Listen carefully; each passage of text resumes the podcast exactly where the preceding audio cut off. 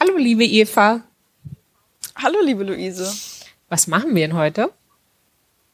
Wir nehmen Folge zwei unseres Podcasts Herzkopfen auf. Ähm, unser Podcast, in dem wir über aktuelle ökonomische Forschung sprechen. Ganz genau, cool. Und wer sind wir? Ich bin Eva Markowski. Ich bin wissenschaftliche Mitarbeiterin an der Uni Hamburg. Genau. Und du promovierst in VWL, richtig? Richtig. Und ähm, ich bin Luise Görges. Ich bin ähm, auch wissenschaftliche Mitarbeiterin, Postdoc, allerdings hier in Luxemburg am äh, LISA. Das ist ein ähm, sozialwissenschaftliches Forschungsinstitut. Fantastisch. Jo.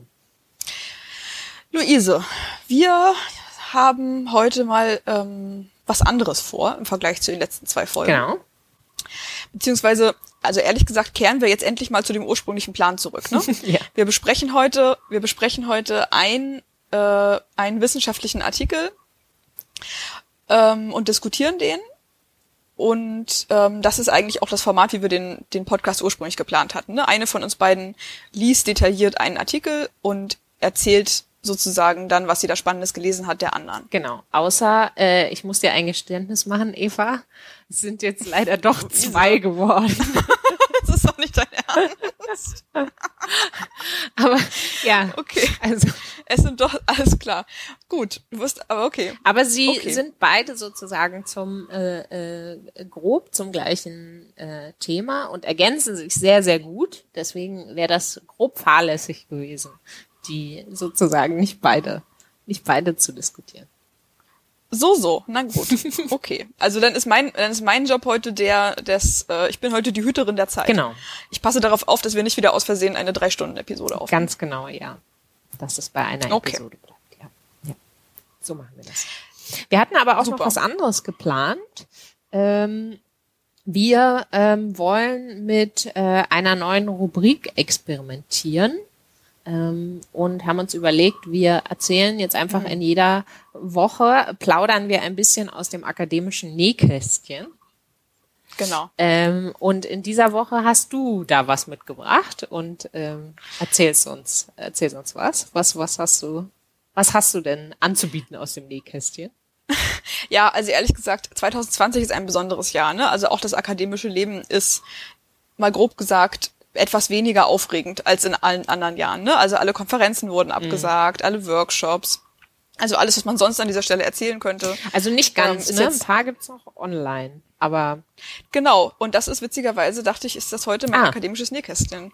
Online-Konferenzen, das ist nämlich eine Sache, über die ich in den letzten Tagen viel Okay, nachgedacht erzähl. habe und dachte, darüber können wir kurz fünf Minuten Ja. sprechen. Also, das weißt du bestimmt. Ähm, letztes Wochenende war ja diese riesige Online-Konferenz zu Arbeitsmarktökonomik. Ähm, drei große arbeitsmarktökonomische, ähm, wie sagt man, Associations, Ver Verbünde Verbände. haben sich Vereine. Verbände, Vereine haben sich zusammengeschlossen, um eine World Labour Konferenz abzuhalten in Berlin. Mhm. Ursprünglich war das natürlich alles als ne, als Präsenz, als Live-Veranstaltung geplant und die haben dann sehr kurzfristig umgeplant auf, auf eine Online-Veranstaltung. Ich selber war leider nicht dabei, aber eigentlich fast alle meine Kolleginnen und Kollegen. Also Dennis, Julian, äh, Miriam und auch Elisabeth. Und die haben davon gestern ein bisschen erzählt. Und das klang alles sehr spannend. Und ich, war, ich fand das wirklich ganz aufregend, ähm, dieser, dieser Gedanke, das habe ich nämlich gar nicht, das habe ich gar nicht bedacht sozusagen, als ich über Online-Konferenzen vorher nachgedacht habe. Die haben alle Sessions aufgezeichnet. Und du kannst jetzt im Nachhinein dir alles so oft angucken, wie du möchtest. Das ist natürlich wirklich ziemlich fantastisch. Das gab's natürlich, diese Möglichkeit gab's bei Offline-Konferenzen nicht.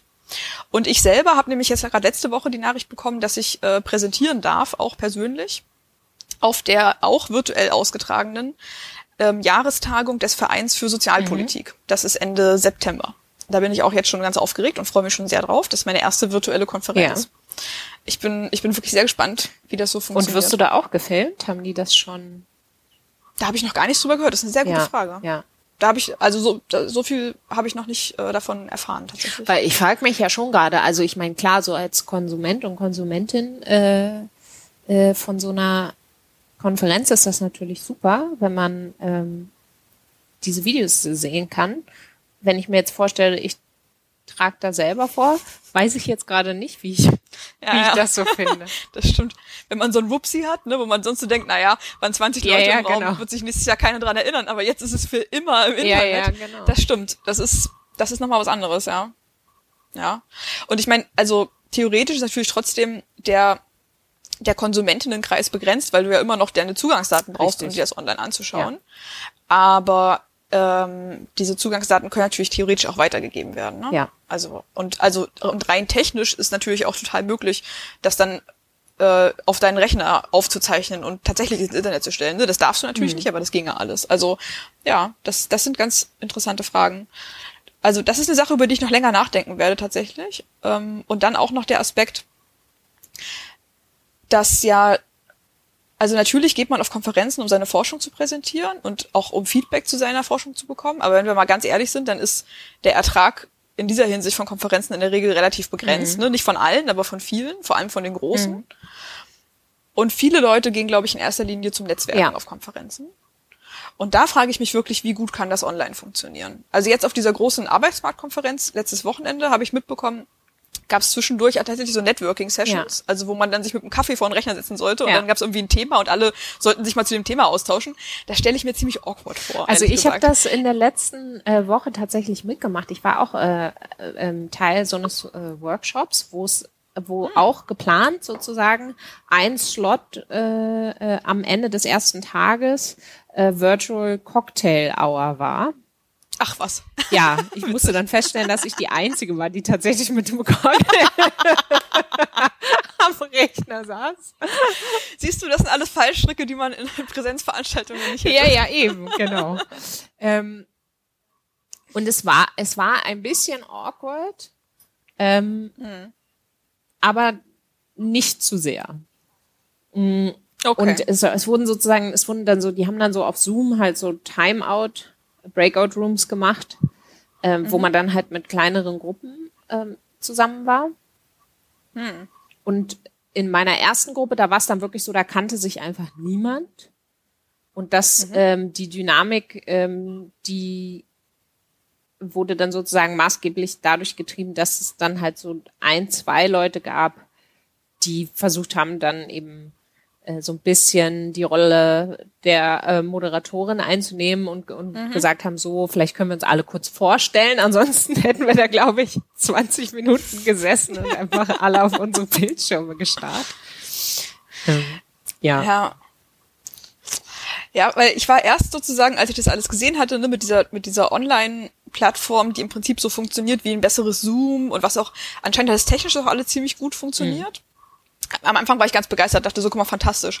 Du kannst einfach von zu Hause an dieser fantastischen Konferenz teilnehmen. Also inhaltlich Ja. hast du wirklich eigentlich das Gleiche, wenn nicht sogar mehr konsumieren können, als wenn du persönlich da gewesen wärst. Du hast, du hast nicht hunderte von, ach, was sage ich, tausenden von Wissenschaftlerinnen äh, mit Flugzeugen um die Ja, ganze klar. Welt geflogen Ja. dafür. Ne? Also du hast wahnsinnig viel äh, Ressourcen gespart, endliche Ressourcen. Ne? Also ich, ich würde es nicht, nicht garantieren wollen, dass es billiger war in der Organisation als eine, eine, eine, eine Präsenzkonferenz. Deswegen habe ich erst gedacht, wie cool, vielleicht wird es auch das neue Normal, ne? dass einfach so Konferenzen auch so ganz unkompliziert virtuell abgehalten werden können, immer mal wieder. Und dann dachte ich aber andererseits, dieser ganze alles, was sonst nebenbei passiert, ne, wenn du Leute auf dem Weg zum Essen triffst, wenn du Leute auf dem Weg zu deiner Session triffst oder wieder zurück oder wenn Leute einfach noch stehen bleiben, nachdem du präsentiert Ja. hast, ne, und du dich danach noch ein paar Minuten unterhältst, das alles fällt natürlich Genau, weg. Das genau. ist, das weiß ich nicht, wie gut das so virtuelle Veranstaltungen ersetzen können. Ja, also jetzt mein Eindruck von diesem einen Workshop war, die haben sich sehr viel Mühe gegeben und das ist natürlich vor allem in so einer Situation wie jetzt ähm, tausendmal besser als gar keine ähm, Veranstaltung. absolut. Zu haben, ne? Absolut. Und ich denke auch so ein bisschen so, ähm, vielleicht passt es auch so ein bisschen zu dem, was wir in unseren letzten beiden Folgen ähm, besprochen haben. Ne? Es wird ja auch immer kritisiert, dass auf so Konferenzen, dass es da selten wirklich Kinderbetreuung gibt. Und dass halt halt dementsprechend natürlich Forscherinnen, vor allem Forscherinnen, die Kinder haben, ähm, halt auch seltener an sowas teilnehmen können und so weiter. All, all Das sowas würde natürlich, sagen wir mal, zumindest deutlich vereinfacht, ähm, äh, wenn man, wenn man da von zu Hause aus auch, auch teilnehmen kann. Aber ich würde sagen, diese zwischenmenschliche Komponente, die du jetzt gerade so angesprochen hast, die fehlt aus meiner Sicht unwahrscheinlich. Ähm, ja, und insofern hoffe ich schon sehr, dass es zumindest nicht ganz äh, das neue Normal wird. Ähm, Ich auch. Ich auch. ab und zu mal den Schlafanzug ausziehen und einen echten Menschen treffen. Ist nicht so Ja. schlecht. Ja, das stimmt. Das kann man auf jeden Fall so unterschreiben. Okay, ich würde sagen, wir klappen Ja. jetzt das Nähkästchen wieder zu. Genau. Ja, Geschlossen. Machen wir bei der nächsten Folge wieder auf. ja, Und äh, jetzt legen wir mal los mit unserem eigentlichen Thema der Woche. Genau. Erzähl uns doch mal kurz, welche zwei, zwei Papiere, Luise, du uns heute vorstellen möchtest. Mhm. genau. Also ähm, das, äh, das erste Papier, das ich rausgesucht habe, was ich wirklich äh, unheimlich wichtig finde, das äh, äh, heißt Misinformation During a Pandemic.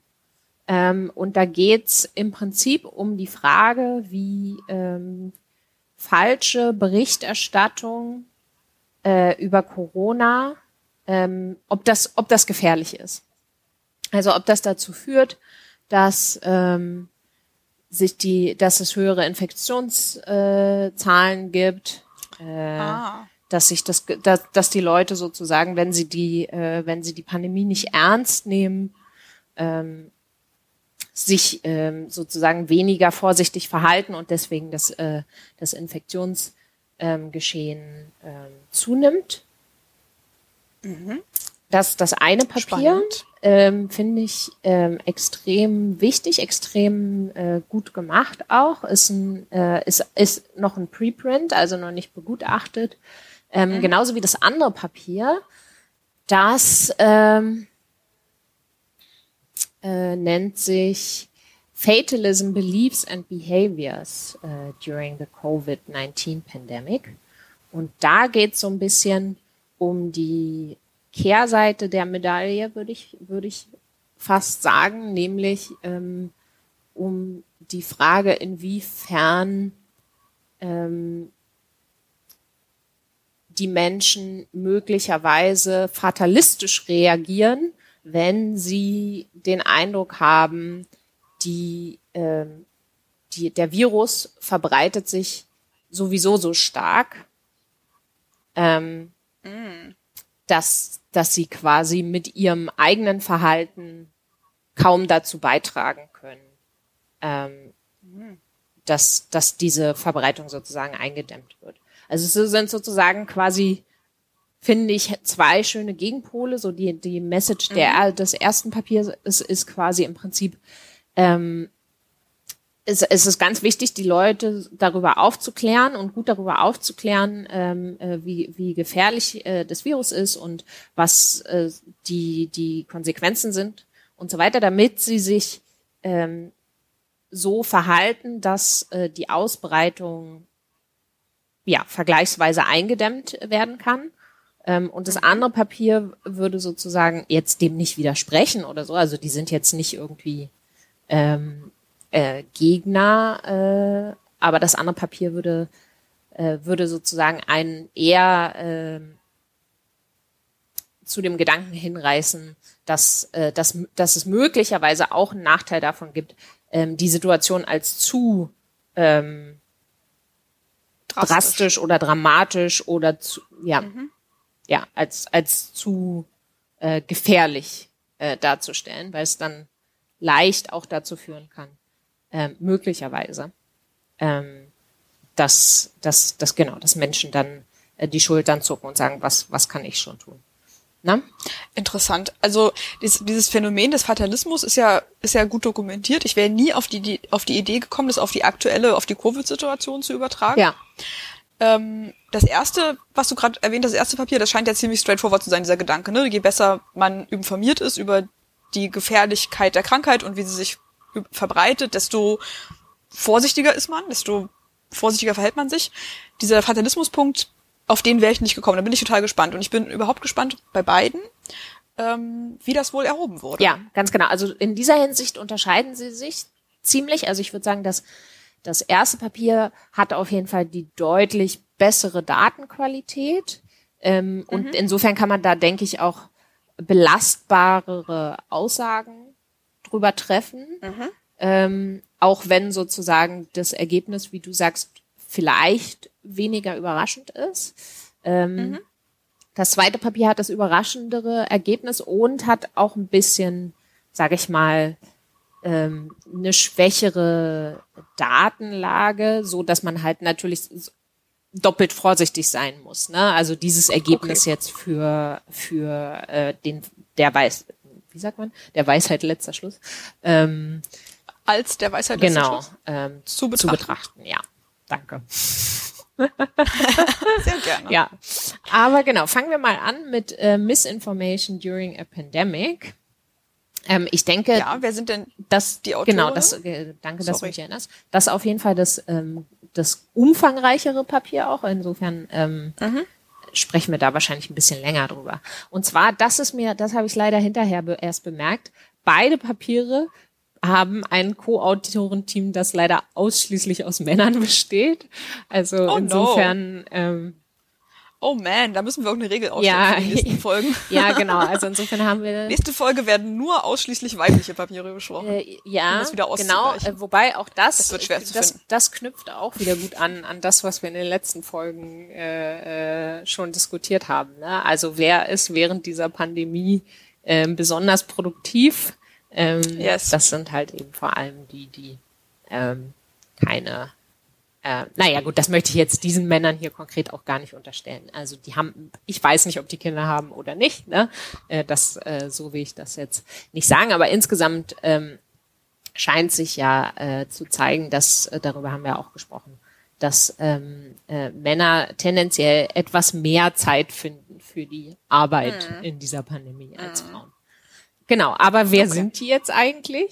Ähm, in dem Fall des ersten Papiers äh, ist dass äh, Leonardo Burstein, der ist an der University of Chicago, äh, Akash Rao, äh, der ist äh, in Harvard, ähm, Christopher Roth äh, von der University of Warwick in England und jetzt komme ich ins Schlingern, was die Aussprache des Namens angeht. Ich tue mein Bestes. Ähm, David Jana Gisawa Drott äh, von der University of Zurich, also Zürich. Okay. Genau. Und ähm, wie ich vorhin schon kurz gesagt habe, also die Frage ist sozusagen, wie gefährlich sind äh, Fehlinformationen ähm, zu mhm. Covid-19 und, und, und insbesondere das Herunterspielen der Gefahren ähm, durch, durch das Virus. Ähm, mhm. Und vielleicht dazu mal ganz kurz nur so zum, zum Hintergrund. Also in den USA ist es grundsätzlich so, dass insbesondere dem ähm, Fernsehsender Fox News vorgeworfen wird, dass die Berichterstattung zu Corona insgesamt äh, viel zu lange, viel zu verharmlosend war und ähm, sogar mhm. bewusst in die Irre geführt hat. Ähm, vielleicht dazu auch ähm, eine Parallele zu Deutschland. Ähm, hier wird ja Ähnliches im Prinzip auch der äh, Bild-Zeitung vorgeworfen, insbesondere mhm. seit deren Kampagne gegen Christian Drosten. Mhm. Ähm, und ähm, diese, diese Art der ähm, Berichterstattung wurde eben mehrfach als schädigend für das äh, Image von, von Medien ähm, kritisiert, mhm. also sowohl jetzt, äh, was die Bild angeht, als auch was ähm, äh, Fox News in den USA angeht. Aber trotzdem ist die grundsätzliche Frage, die dabei bestehen bleibt, können wir wirklich sagen, dass es ähm, einen kausalen Effekt gibt zwischen ähm, falscher oder verharmlosender Berichterstattung ähm, auf das Verhalten der Menschen.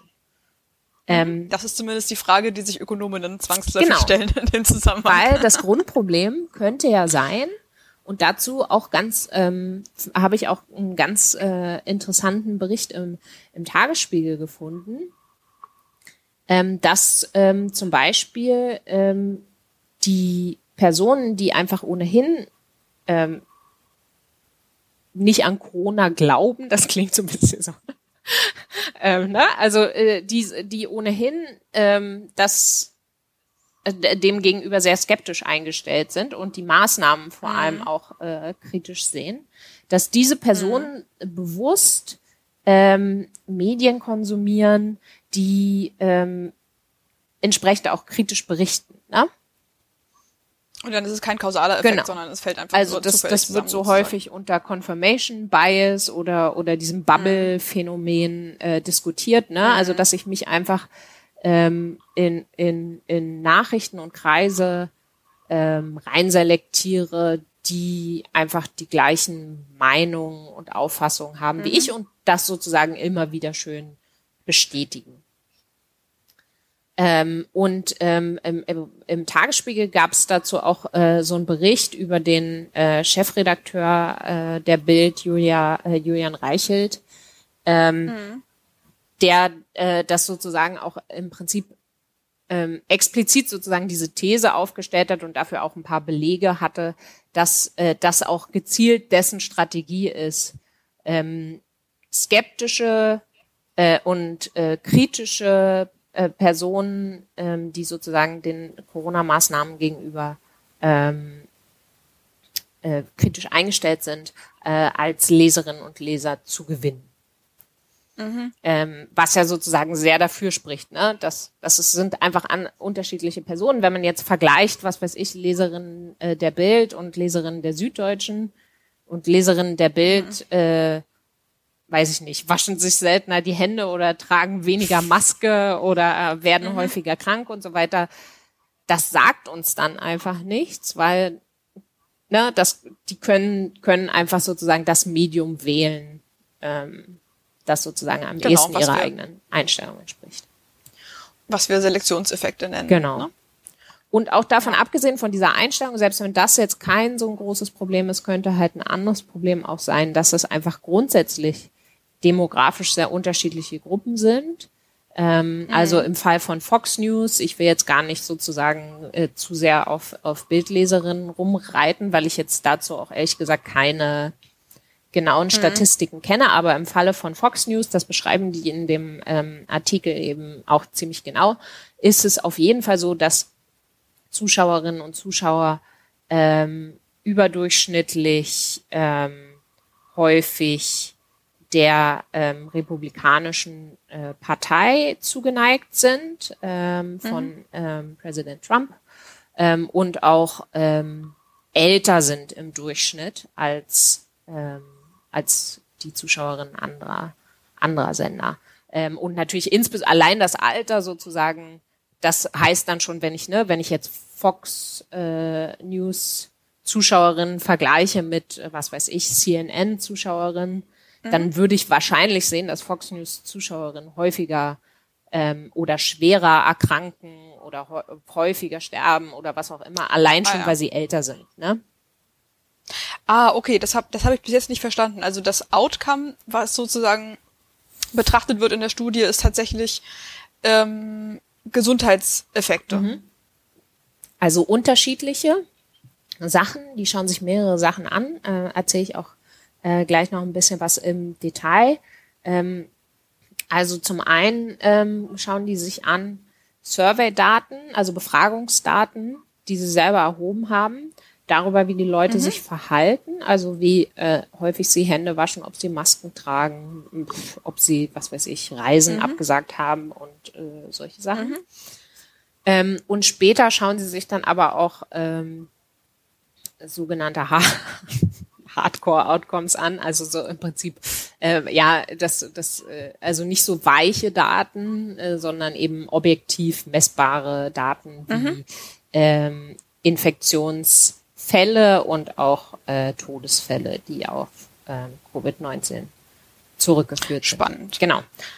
Aber dann erzähl uns doch jetzt mal, wie sie es schaffen, die, die Kausalität zu identifizieren. Ganz genau. Ja, ja, das ist jetzt das Aufregende. Und zwar, ähm, der Trick ist, sie schauen sich ausschließlich Fox News Zuschauerinnen an. Und was sie da nutzen, ist, ähm, dass es auf Fox News ähm, insgesamt fünf verschiedene Nachrichtensendungen am Abend gibt. Ah, Und zwei davon, und die, und die sind halt ähm, so ein bisschen so um so einen, einen bestimmten Host, so, so einen, einen bestimmten Moderator ähm, auf, aufgebaut. Also ähm, das, da gibt's dann eben ähm, unterschiedliche Personen. Und diese Personen, die haben anscheinend auch ähm, einen relativ großen Einfluss auf die Berichterstattung. Und ähm, mhm. zwei konkrete Sendungen ähm, sind die von Tucker Carlson mhm. äh, und Sean Hannity, die sie sich anschauen. Das sind ja auch, das sind ja auch die, die in diesen, äh, ich sag mal, liberalen Late-Show-Sendungen immer das meiste Fett wegbekommen. Ne? Ja, ja, ganz genau, ganz genau. Ähm, also die sind beide, das ist eben das, das ist eben das Interessante, die sind beide sehr äh, konservativ, also mhm. typische, würde ich mal sagen, Fox News Vertreter. Und dementsprechend mhm. ist auch das Argument des Papiers und beide sind, haben deswegen höchstwahrscheinlich sehr, sehr ähnliche Zuschauerinnen und Zuschauer. Mhm weil sie eben normalerweise eben ähnlich konservativ sind und ähnliche Themen abdecken. Ähm, aber, und das ist eben das Entscheidende, ähm, die Berichterstattung zu Corona hat sich ganz, ganz stark unterschieden zwischen den beiden Sendungen. Ah, hätte ich tatsächlich gar nicht gedacht. Okay. Genau, und zwar hat der Tucker Carlson ähm, bereits Anfang Februar äh, recht eindringlich vor den Gefahren durch äh, Covid-19 gewarnt und äh, auch seitdem kontinuierlich und ausführlich darüber berichtet. Ähm, oh. Und der Sean Hannity dagegen hat das Thema zunächst relativ ähm, ja weitgehend einfach ignoriert. Ah, okay. Und dann äh, für eine weitere recht lange Phase von äh, mindestens einem halben Monat ähm, das massiv runtergespielt. Mhm.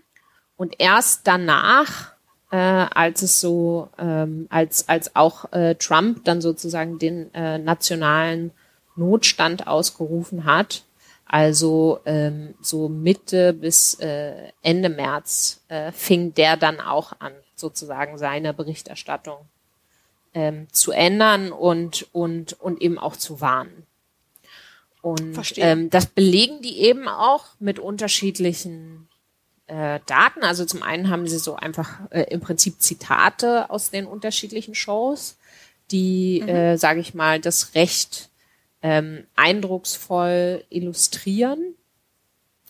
Ähm, aber was sie dann auch noch machen, ist, dass sie zum einen auch so ein, äh, dass sie sozusagen die ganzen Folgen, also das, äh, das ist jetzt über von Ende Februar bis ähm, Anfang April sozusagen alle Folgen mhm. transkribieren und dann ähm, mit so einem äh, mit so einem Textanalyseprogramm äh, mhm. au auswerten, rein quantitativ, wie häufig sind so Begriffe gefallen wie Covid, Virus, äh, Infektion, Grippe und so weiter. Ähm, und sehen mhm. auch, dass sozusagen auch diese bei diesen quantitativen Maßen ähm, ganz eindeutig eben äh, der Tucker Carlson, dass diese Begriffe einfach viel, viel häufiger vorkommen ähm, als ähm, bei dem bei der Sendung von Sean Hannity. Und sie haben ja auch noch spannend. die anderen drei, es gibt ja auch noch die anderen drei News-Shows.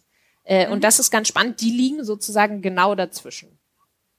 Also es ah, ist wirklich, okay. es ist wirklich eine ziemlich äh, gravierende Differenz ähm, mhm. im, im, im, im, im Berichterstattungsverhalten. Ähm, und spannenderweise sind die beiden Shows aber zeitlich sozusagen direkt nacheinander. Ähm, ah, okay. Und sag mal ganz kurz grundsätzliche Frage, wie identifizieren Sie denn überhaupt ähm, Zuschauerinnen und Zuschauer von diesen Sendungen? Ah ja, also das äh, genau, das machen Sie ganz, das machen Sie ganz unterschiedlich.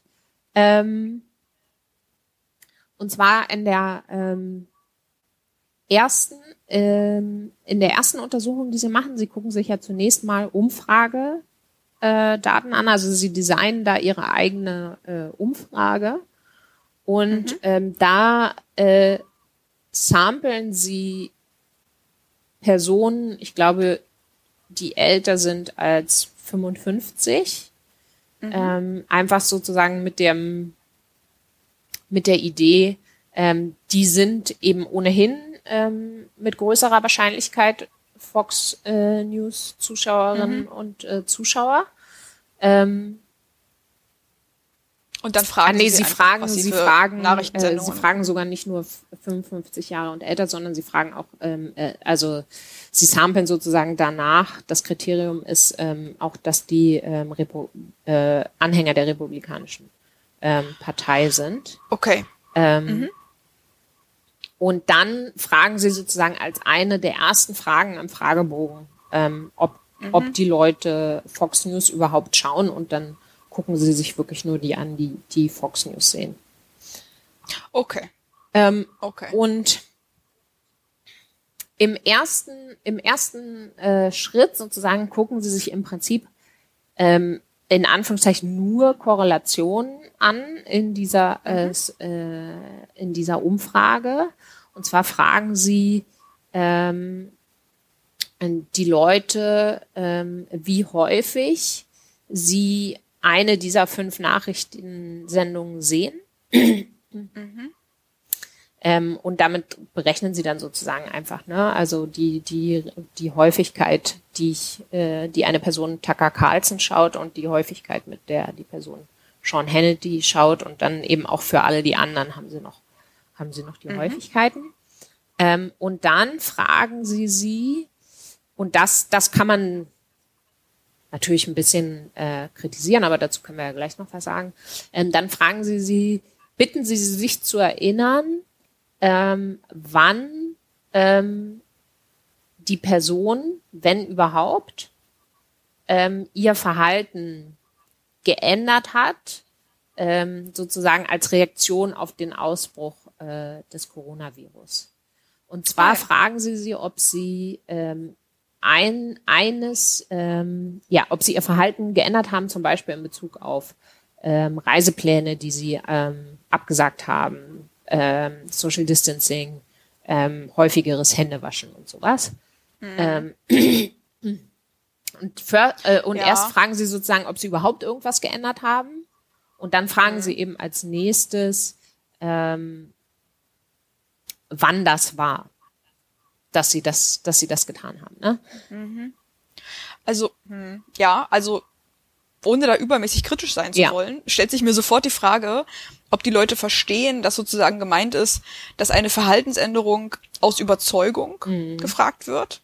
Weil es gab ja auch einfach durch den Lockdown gab es ja auch einfach erzwungene. Verhaltensänderungen. Ne? Viele Sachen waren geschlossen, es gab in manchen Orten Ausgangssperren. Also Ja, da, da würde ich die erste Schwierigkeit sehen, das sauber zu identifizieren, dass die Leute das freiwillig in Anführungszeichen, weil sie es für richtig halten, Ja. gemacht haben. Ja, das stimmt natürlich, wobei sie natürlich für so Sachen wie, ähm, wie sagt man das jetzt gut auf Deutsch, für so, ähm, sage ich mal, ähm, ähm, Maßnahmen, die jetzt ähm, auf, auf Bundesstaatenebene einfach alle Personen betreffen. Sowas halten sie statistisch quasi konstant, indem sie eben ähm, dafür kontrollieren, in welchem Bundesstaat eine befragte Person lebt. Also diese, diese Information haben sie und dann würde man halt eben trotzdem erwarten, dass ne, innerhalb eines Bundesstaates, äh, wenn wir da beide leben, dann ähm, sind wir von den gleichen Maßnahmen betroffen. Aber wenn du äh, äh, Tucker Carlson guckst, dann äh, wäschst du dir vielleicht trotzdem häufiger die Hände als ich, die ich, Ja, okay, die ich verstehe. Sean Hannity sehe. Das ist sozusagen, das ist sozusagen die Idee, ne? Ja, Und, okay. ähm, und was, genau, Was finden Sie, genau. Ja. fragen. Was finden Sie denn jetzt? ja, also sie finden, und das finde ich schon äh, recht äh, äh, interessant, dass ähm, Personen, die ähm, Hannity schauen, ihr Verhalten im Schnitt vier bis fünf Tage später verändert haben als Zuschauerin anderer Sendungen. Und also das ist sozusagen, die drei anderen Sendungen sind quasi die Vergleichsgruppe. Und Personen, die Tucker Carlson gesehen haben, haben im Schnitt drei Tage, drei bis vier Tage früher ihr Verhalten verändert. Das heißt, eine Woche, äh, eine, ein Abstand von sieben Tagen mindestens zwischen diesen ähm, beiden Gruppen. Äh, und sie berechnen auch, ähm, na, also das ist jetzt sozusagen der Unterschied in Tagen. Sie berechnen auch der Unterschied, ähm, äh, den Unterschied in der Wahrscheinlichkeit, dass man überhaupt sein Verhalten geändert hat in der in der gesamten äh, Phase. Ähm, mhm. Und da sehen sie eben auch, dass, dass die Leute, die Carlsen schauen, ähm, 12 Prozent mit 12 Prozent höher, höherer Wahrscheinlichkeit ihr Verhalten verändert haben und die, die Hannity schauen mit ungefähr 11 Prozent äh, geringerer Wahrscheinlichkeit ihr Verhalten ändern. Also das sind schon echt. Das ist ja nicht wenig. Ja. Substanzielle Effekte, würde ich auch sagen, genau. Ja. Ähm, was auch ganz interessant ist, ähm, weil, weil, weil ähm, ich mich auch so gefragt habe, na ja, ähm, die zeigen recht viel ähm, hin, ähm, Hinweise oder, oder äh, Beweise dafür, dass, dass die Berichterstattung während Corona wirklich sehr, sehr unterschiedlich ist. Ähm, aber was sie nicht so ausführlich zeigen, ist, dass sie davor, dass die Sendungen wirklich, wirklich gleich sind, mehr oder weniger. Mhm. Ähm, ja, okay. Insofern habe ich mich schon gefragt, hm, naja, ähm, ist das jetzt wirklich so überzeugend? Aber was ich äh, recht überzeugend finde, ist, dass sie äh, wirklich im Zeitverlauf im Prinzip zeigen können, dass ähm, diese Lücke sich dann auch wieder schließt, ähm, weil ja Hannity irgendwann eben anfängt, seine Berichterstattung anzupassen und mhm. ähnlich ähm, eindringlich warnt wie Tucker Carlson das eben schon äh, anderthalb Monate oder zwei Monate lang getan hat. Mhm. Und das spricht ähm, ja aus meiner Sicht schon dafür, dass es äh, sehr, sehr stark mit der Berichterstattung ähm, zusammenhängt. Spannend. Trotzdem hat, ähm, haben wir ja jetzt natürlich in dieser ähm, Umfrage halt Leute drin, die tatsächlich von sich sagen, ja, ich schaue Tucker Carlson oder ja, ich schaue Sean Hannity und haben sozusagen ja damit jetzt eben noch nicht das Problem gelöst, was wir gerade schon äh, besprochen haben, dass wenn ich sozusagen äh, einfach die Corona-Maßnahmen für total albern und übertrieben und das Ganze für hysterisch halte, dass ich dann keine Lust habe, mir Tucker Carlson anzugucken und mir stattdessen lieber Hannity angucke. Ja. So, das hieße dann ja. halt einfach, ne, äh, Hannity verleitet mich nicht dazu, ähm, mich ähm, weniger vorsichtig zu verhalten, sondern ich würde mich auch so einfach nicht vorsichtig verhalten und ich schaue einfach nur mir den an, der ähm, sozusagen meine Sicht der, der Welt mir bestätigt. Ne? Mhm. Ähm, und ähm, deswegen machen sie eben im zweiten Teil der Studie ähm, echt spannende Sachen. Sie gucken sich dann halt eben tatsächlich die ähm, Covid-19-Fälle und auch ähm, Todesfälle ähm, auf ähm, Kreisebene an. Also die Wo haben Sie die Daten? Äh, von der ähm, John Hopkins, äh, vom John Hopkins ähm, Coronavirus Research Center. Ah ja. Das heißt, mhm. sie haben da wirklich tagesgenau mhm. für jeden winzig kleinen Kreis in den USA ähm, die Daten, wie viele Menschen sich mit äh, Covid-19 infiziert haben, wie viele Menschen an Covid-19 gestorben sind. Mhm. Ähm, und sie haben von ähm, einem ähm, aus einer anderen Quelle Daten darüber, ähm, wie äh, viele Personen äh, in sogenannten Designated Market Areas ähm, Fox News geschaut haben und welche Sendung geschaut haben, wie viele Personen ähm, welche Sendung äh, geschaut haben. Das heißt also. Was sind das für Areas? Das sind, das ist sozusagen die Einteilung dieser, das ist im Prinzip wie so eine, wie, wie, ähm, wie sagt man denn auf Deutsch? Im Prinzip halt, ähm, in Deutschland werden ja auch die, die Marktanteile berechnet für die, mhm. für bestimmte Sendungen ähm, im Fernsehen. Ne? Und ähm, so machen die das in den USA auch. Und das ist sozusagen das ähm, Unternehmen, das diese Daten sammelt. Ähm, ah. Und das unterteilt aber ah. eben, das hat einfach sozusagen sein eigenes Netz, wie es sozusagen ähm, Market Areas Geografische unterteilt. Einheiten. Genau, genau. Abteilt. Ja, ja, Das sind nicht die gleichen Kreise nee. wie sozusagen die politischen. Kreise, genau. sondern das sind andere Areas und die legen das dann irgendwie übereinander. Genau. Das heißt also, die genau. Okay. Das äh, ist jetzt vielleicht auch äh, zu, de, zu zu geht zu stark ins Detail, aber die ähm, übersetzen das sozusagen natürlich dann die Daten so, ähm, dass man das vergleichen kann.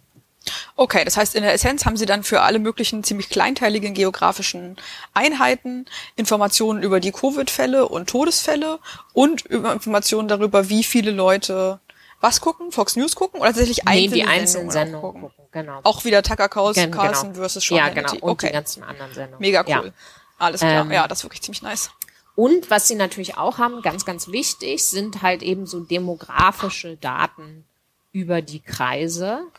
Ähm, Weil, jetzt muss ich mal gucken, ob ich das so auf die Schnelle finde. Ähm, äh, es ist auf jeden Fall so, dass, ähm, ja, dass die Kreise, in denen relativ mehr Hannity als Tucker Carlson geschaut wird, ähm, sich äh, hinsichtlich ähm, bestimmter Variablen, also bestimmter äh, demografischer Eigenschaften äh, unterscheiden. Und zwar ähm, ist es beispielsweise so, dass ähm, mehr äh, Schwarze ähm, in Kreisen leben, in denen ähm, Hannity relativ, relativ populärer als Carlson ist.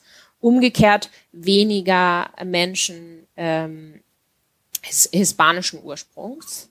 Ähm, Und zum Beispiel auch, dass es in so ländlichen Gebieten, ähm, in denen das, das Bildungsniveau niedriger ist und die Abdeckung durch äh, Krankenversicherung, ähm, dass auch da relativ mehr Hannity geschaut wird als Carlson. Genau.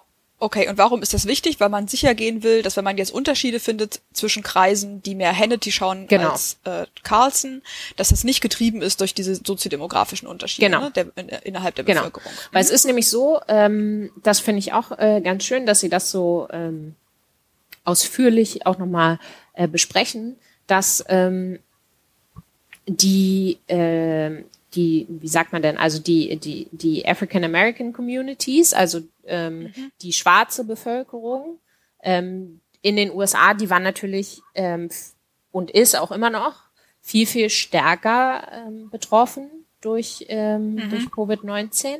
Das heißt also, das könnte zum Beispiel dazu führen, ähm, dass, ähm, weil da eben auch relativ mehr Hannity geschaut wird, dass das sozusagen d- ähm, diesen Unterschied verzerrt, nach oben verzerrt, also dass man halt eben denkt, aha, okay, und in diesen, ähm, in diesen Gegenden werden die Leute auch häufiger krank oder sterben auch häufiger. Umgekehrt ähm, ist es ja eben auch so, dass ähm, Hannity populärer ist in, in den Gebieten, wo ähm, der Bildungsgrad geringer ist und wo ähm, es weniger ähm, ja, schlechtere Versorgung oder schlechtere Abdeckung durch die ähm, Krankenversicherung gibt. Das heißt, das wiederum, ähm, Moment mal, nee, das stimmt ja gar nicht. Ist auch ein Upward-Bias, ne? Ja, das würde es auch nach oben Ja. ziehen. Ah, nee, entschuldige. Ah, das, äh, ich habe es gerade, ähm, ich habe es gerade verwechselt. Also der, äh, der Okay. Hannity, diese Areas, die haben tatsächlich eine bessere Abdeckung. So ist es nämlich. Eine bessere Abdeckung Okay. durch ähm, Krankenversicherung. Das heißt also, das würde es dann wiederum nach unten ähm, In die andere Genau. Richtung. Also, ne, aber es Ja. gibt sozusagen, es gibt einfach unterschiedliche Gründe, warum ähm, einfach diese, diese Schätzung verzerrt sein kann. Und deswegen ist es halt wichtig, dass man so viele Informationen hat wie möglich, um dafür zu kontrollieren. Und das machen sie eben auch. Ähm, und dann ähm, schauen sie sich eben an ähm, als ähm, ähm, zwei, zwei Variablen, die sie interessieren, eben diese äh, Anzahl der äh, registrierten Fälle überhaupt und die Anzahl ähm, der Todesfälle. Ähm, Luise, Mhm. ganz kurze Zwischenbemerkung. Äh, ich glaube, wir haben noch so ungefähr 15, höchstens 20 Minuten insgesamt. okay, das ist, das ist, das ist in Ordnung. Das kriegen wir hin. Ähm, Okay. Genau. Genau, also was finden Sie bezüglich dieser zwei äh, Outcomes? Ja, ich suche gerade ähm, nach den Ergebnissen. Also, Sie sehen eben, dass in beiden Fällen sowohl ähm, ähm, was, was eben einfach die Anzahl der registrierten Fälle als auch was die Todesfälle angeht, ähm, dass ähm, die ähm, Kreise, in denen ähm, Hannity relativ, äh, po relativ populärer ist als Tucker Carlson, ähm, stärker betroffen sind. Ähm, und auch hier sieht man im Papier, haben sie so eine äh, schöne Grafik, zeigen sie im Prinzip so, so, sozusagen wieder die, die Effekte quasi auf Tagesebene, die Unterschiede sozusagen mhm. auf Tagesebene.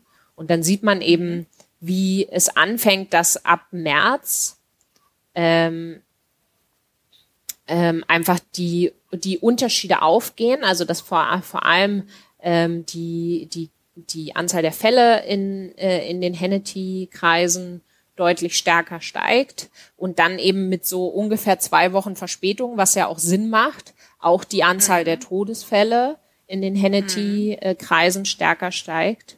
Ähm, und ähm, genau, und das sind relativ ähm, äh, große Effekte. Mhm. Ähm, und jetzt ist es trotzdem, also dann machen sie noch alle möglichen zusätzliche Analysen, wo sie für alles Mögliche kontrollieren und so weiter. Das ist jetzt ähm, alles nicht so wichtig im, De im, im Detail, aber sie haben eben sehr, sehr viele äh, Informationen ähm, mhm. über diese Kreise, worin die sich sonst noch unterscheiden ähm, was auch einfach zu unterschiedlichen ähm, Infektionsgeschehen äh, führen könnte. Aber trotzdem könnte man ja immer noch besorgt sein, ja gut, die haben jetzt zwar da alle möglichen Informationen, aber es kann ja trotzdem einfach immer noch ähm, weitere Unterschiede geben zwischen diesen Kreisen, die wir einfach gar nicht messen, die wir einfach mhm. nicht erfassen. Ähm, und deswegen könnte man ja immer noch denken, ja, vielleicht ist es trotzdem nicht kausal durch dieses, mhm. durch das Sehen dieser Sendung getrieben, sondern ähm, durch was anderes. Wobei auch da würde ich jetzt wieder betonen wollen, ähm, der Fakt, dass sich dieser Unterschied ähm, zwischen den äh, Fällen auch wieder nivelliert sozusagen, ähm, mhm. wenn sich die Berichterstattung angleicht, also dass sozusagen der Unterschied zwischen den ähm, Hannity-Kreisen äh, und Tucker Carlson-Kreisen einfach auch wieder runtergeht, ähm, nachdem die Berichterstattung ähnlicher wird, finde ich, ist mhm. schon relativ starkes Indiz dafür, dass es eigentlich unwahrscheinlich ist, dass es durch was anderes getrieben ist. Nichtsdestotrotz. Ja, finde ich es auch erstmal sehr überzeugend. Ja. Sorry. Nichtsdestotrotz eine letzte coole Sache, die ich noch ähm, jetzt sicherlich auch nicht im Detail erklären kann, aber die wirklich ähm, einfach cool gemacht ist und die man deswegen einfach kurz erwähnen sollte, bevor wir zu dem anderen mhm. Papier gehen, ähm, ist, ähm, was sie ähm, am Schluss noch machen, ist, dass sie sozusagen ähm, ausnutzen ähm, die unterschiedlichen Zeitzonen in den USA äh, und mhm. den Umstand, dass ähm, es äh, zu unterschiedlicher Zeit äh, an, an äh, unterschiedlichen Orten dunkel wird, selbst innerhalb der gleichen Zeitzone. Also beispielsweise, ich habe jetzt mal spaßenshalber äh, geguckt zwischen ähm, Hamburg und Luxemburg, also zwischen uns beiden, wir sind in der gleichen Zeitzone, ähm, mhm. aber bei mir wird's zehn Minuten früher dunkel als bei dir. Ähm, und wenn man jetzt mal guckt, zum Beispiel Berlin-Amsterdam ist auch die gleiche Zeitzone, da ist der Unterschied ähm, eine halbe Stunde mindestens.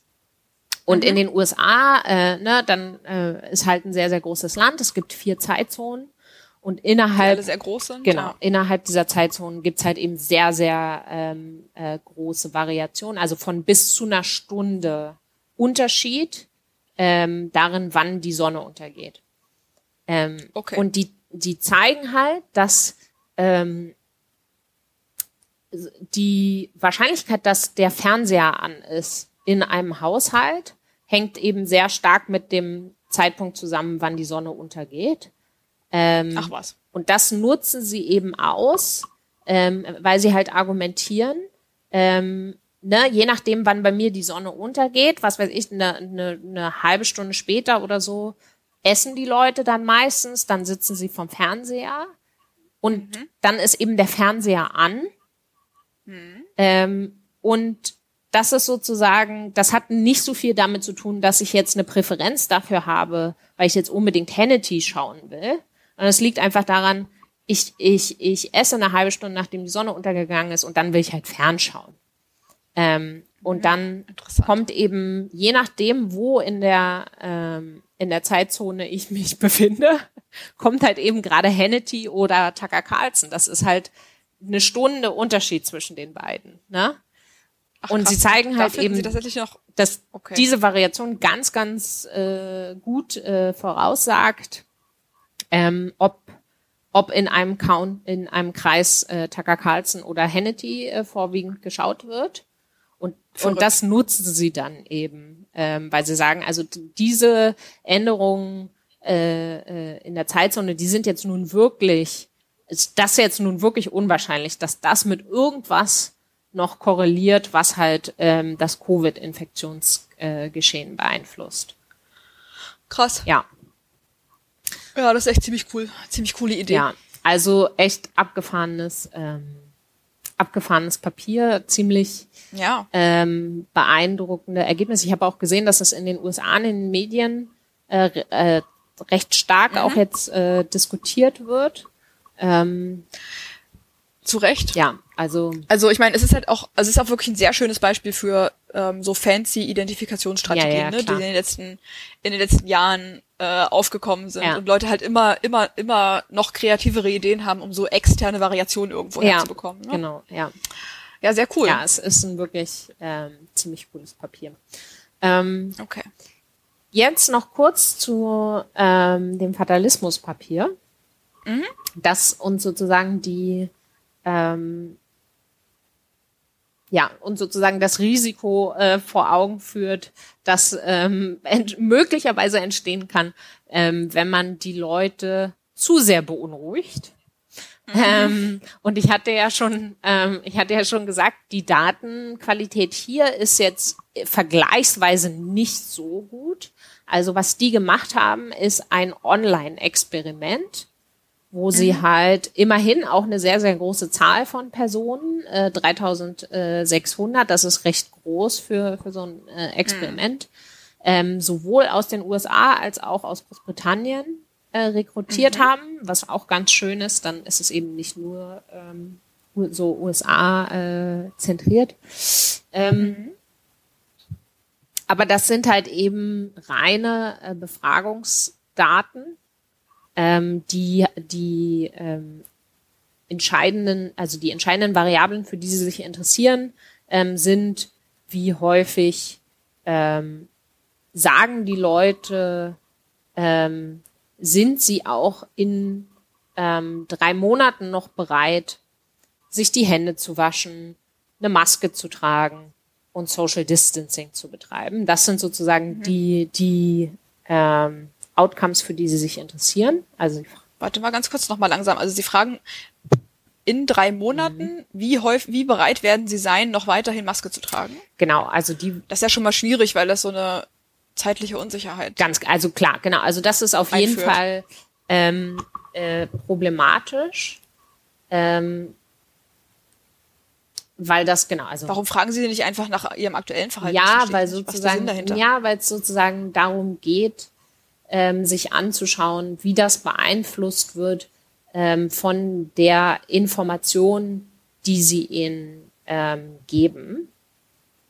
Ah, Sie fragen, entschuldige, ich muss mich mal korrigieren. Sie fragen, ähm, inwiefern Sie ähm, bereit sind, sich mit diesen ähm, diese Maßnahmen zu ergreifen ähm, in einer Woche und in zwei Monaten. Also sozusagen, ne, ah, es geht so ein bisschen um die Frage, wie lange bist du bereit, das jetzt hier durchzuziehen. Diesen ganzen Scheiß zu ertragen. Ja, ja, ja, genau. Ja. Und diese Maßnahmen sind eben, genau, wie ich gesagt habe, äh, häufiges Händewaschen, von zu Hause aus arbeiten und ähm, sich nicht mit anderen Leuten treffen, die ähm, in, ja, in, der, in einer Hochrisikogruppe sind. Okay. Und ähm, das sind sozusagen die, äh, das sind einfach die äh, Survey-Fragen, für die Sie sich ähm, interessieren. Ähm, mhm. Was jetzt sozusagen das Experiment ist, ähm, das sie ähm, durchführen, ist, dass sie den Leuten, bevor sie ähm, diese Fragen stellen, ähm, unterschiedliche Informationen zeigen. Und zwar basiert mhm. es einfach auf ähm, Expertinnen-Schätzungen zum damaligen Zeitpunkt, die halt eben ähm, nicht genau ähm, präzise sagen konnten, ähm, wie viele Personen eine ähm, Person im Durchschnitt ähm, ansteckt, äh, eine infizierte mhm. Person, und die sozusagen ähm, so ein Intervall angegeben haben und gesagt haben, also das äh, sind so zwischen, ich glaube, zwei bis fünf Personen. Mhm. Ähm, und das nutzen sie eben. Also sie haben jetzt sozusagen zwei ähm, Treatment-Gruppen. Der einen Gruppe sagen sie, ähm, man kann ähm, dieses äh, äh, Virus ähm, sich, sich mit dem Virus infizieren, ähm, ohne Symptome zu haben und man kann trotzdem andere Leute ähm, anstecken. Das, also mhm. das sagen sie beiden Gruppen. Ähm, und ähm, der einen Gruppe sagen sie, wenn, wenn du dich mit dem Virus infizierst, ähm, zeigen Studien, dass du im Durchschnitt zwei andere Personen ansteckst, es sei denn, äh, du praktizierst Social Distancing. Ähm, mhm. Und dann ähm, diese zwei Personen ähm, werden eben auch jeweils zwei weitere Personen anstecken. Und dann haben sie so eine schöne Grafik, die sozusagen ne, vorne so ein Punkt äh, die erste Person und dann ähm, zwei Punkte daneben die zweite Person und dann ne, als nächstes äh, vier und so weiter und so fort, zeigen halt eben, wie das ansteigt. Ähm, mhm. Und ähm, sagen dann, ähm, das bedeutet, dass nachdem ähm, der Virus ähm, dreimal weitergegeben wurde, haben sich 14 Personen angesteckt. Mhm. So, also das ist die erste Treatment-Gruppe. In der zweiten mhm. Treatment-Gruppe ist sozusagen im Prinzip die gleiche Erläuterung und auch die gleiche Infografik, ähm, aber stattdessen ähm, halt eben alles hochskaliert.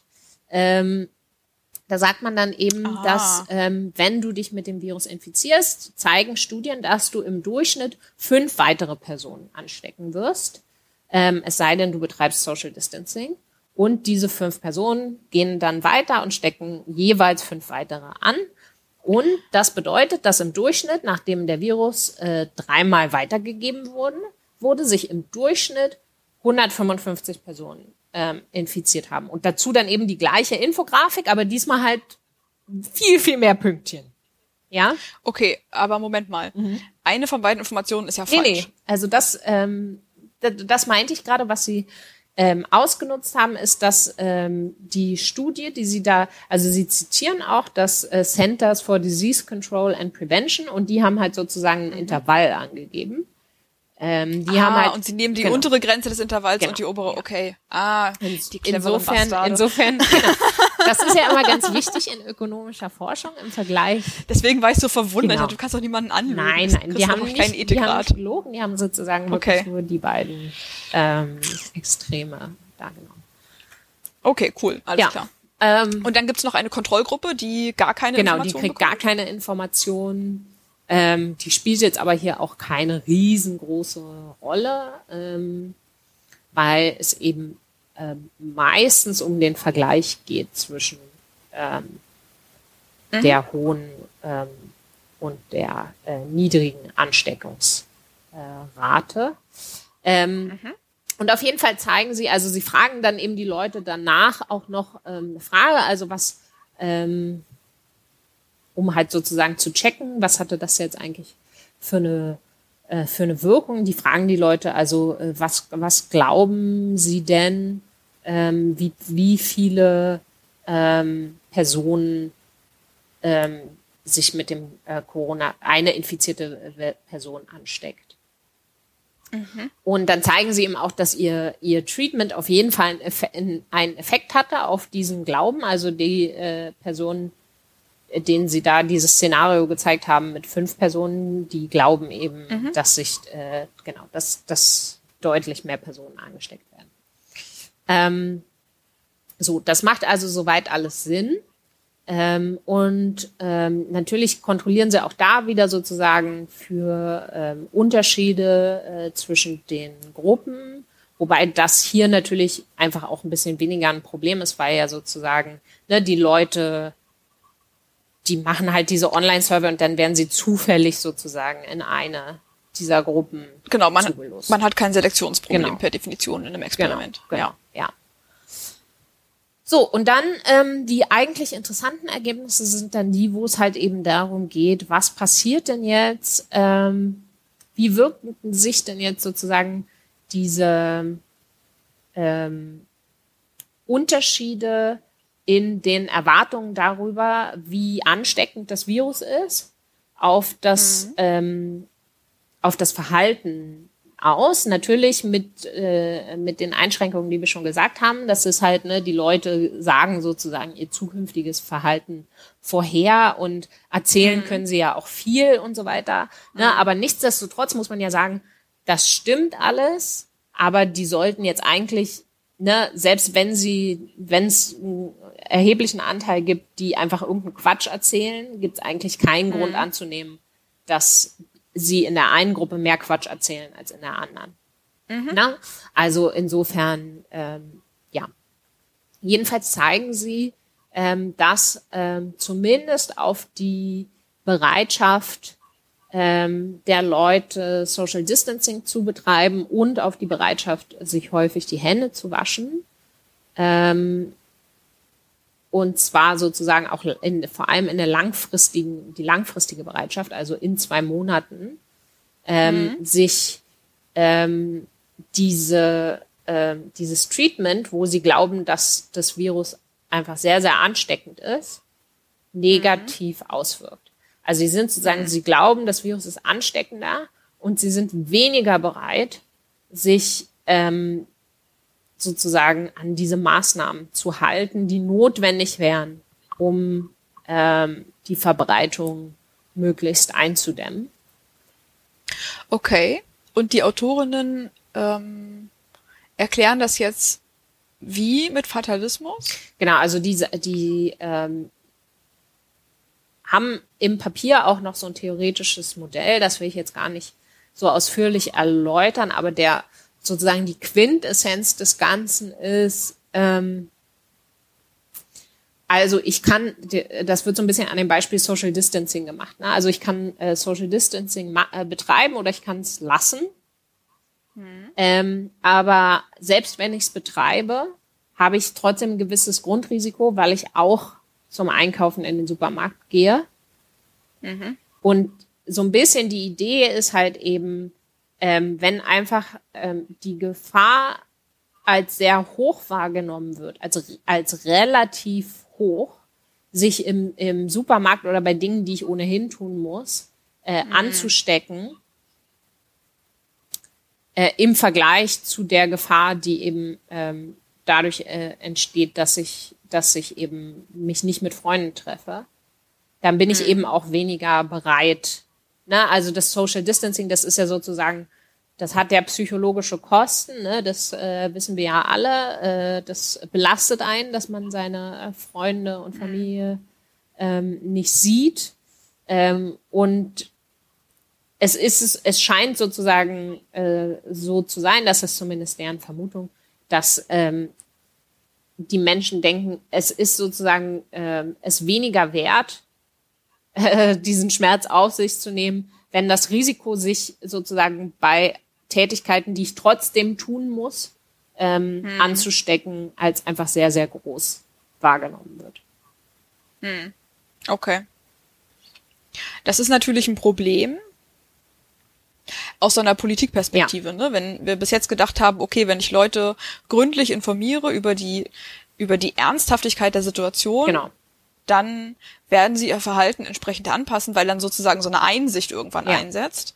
Aber wenn so die ich die Situation zu ernst darstelle, Ja. wenn man jetzt den Ergebnissen dieses Papier, Papiers glaubt, dann kann das Gegenteil eintreten, dass die Leute das Gefühl haben, okay, wenn wir uns sowieso alle irgendwann Genau. anstecken werden, warum dann noch Social Distancing Ja, betreiben? genau, genau. Ja, absolut. Das heißt also sozusagen so aus Sicht der Politikerinnen und Politiker gibt's quasi einen Trade-off zwischen, äh, ne, man muss die Lage auf jeden Fall ähm, als ernst darstellen. Ne? Das, das Ja. zeigt das er erste Papier, wenn man es, wenn man es runterspielt. Ähm, das, das hat auf jeden Fall äh, eindeutig, ja, wirklich tödliche Konsequenzen. Ja. Das zweite Papier legt aber zumindest nahe, auch wenn jetzt, wie gesagt, die Daten selber jetzt weniger gut sind, dass, mhm. dass es dabei eben dieses Risiko geben könnte, ganz genau, wie du sagst, mhm. dass ähm, die Leute irgendwann halt nur noch die Schultern zucken und sagen, ja, wir sterben ja eh alle, Corona-Party. Ja, ja, die Welt ist vorbei, ja. Ähm, was ich jetzt gerne noch hätte, ist nochmal das gleiche Experiment mit einem dritten Treatment, mhm. wo man den Leuten auch oder vier insgesamt vielleicht, wo man den Leuten auch hohe und niedrige Ansteckungsraten präsentiert und dann aber auch noch Informationen über die Effektivität von Social mhm. Distancing. Ne, also wie stark tatsächlich ja. Infektionsketten durchbrochen werden können, wenn wir uns alle an die Regeln ja, halten. Ganz genau. Weil da hätte ich die Vermutung wiederum, ne, wenn man sozusagen diese Informationen auch noch bekommt, dass es tatsächlich auch wirkt. Ja, klar. Absolut. Dass dann die Bereitschaft wieder steigen müsste. Ja, ja, ganz genau. Vor allem, weil ja die ja im Prinzip das, was sie zeigen, ist ja im Prinzip R0 und R0 wird ja ähm, maßgeblich dadurch beeinflusst, wie, wie stark Social Distancing betrieben wird. Ne? Also genau. das ist ja nicht, genau. das fällt ja nicht vom Himmel. G ganz genau. Wie, genau. Äh, ja, ja, absolut, genau. ja. Und ja, aber ich meine, das ist ja, das ist ja trotzdem total interessant, weil das ja wirklich eine sehr relevante, äh, wie sagt man, Lektion sein ja. kann, ne, für die, für die öffentliche Kommunikation im Zusammenhang mit dieser, mit dieser, mit diesem Virus. Ja. So, ja, natürlich ist es wichtig, den Leuten immer wieder einzubläuen, das ist gefährlich, sei vorsichtig. Aber man muss ihnen eben halt gen mindestens genauso häufig muss man ihnen sozusagen Hoffnung machen und ihnen zeigen, ja. hier, was wir gemacht haben, bis hierher hat Erfolg gezeigt. So, das Maskentragen ja. funktioniert, ja. das Social Distancing funktioniert und so. Das ist halt, ja, ist doch super interessant. Cool, spannend. Ja, insofern natürlich umso tragischer, dass ähm, so ein bisschen in der öffentlichen Wahrnehmung so gerade so der Punkt ähm, häufig gemacht zu werden scheint, ne?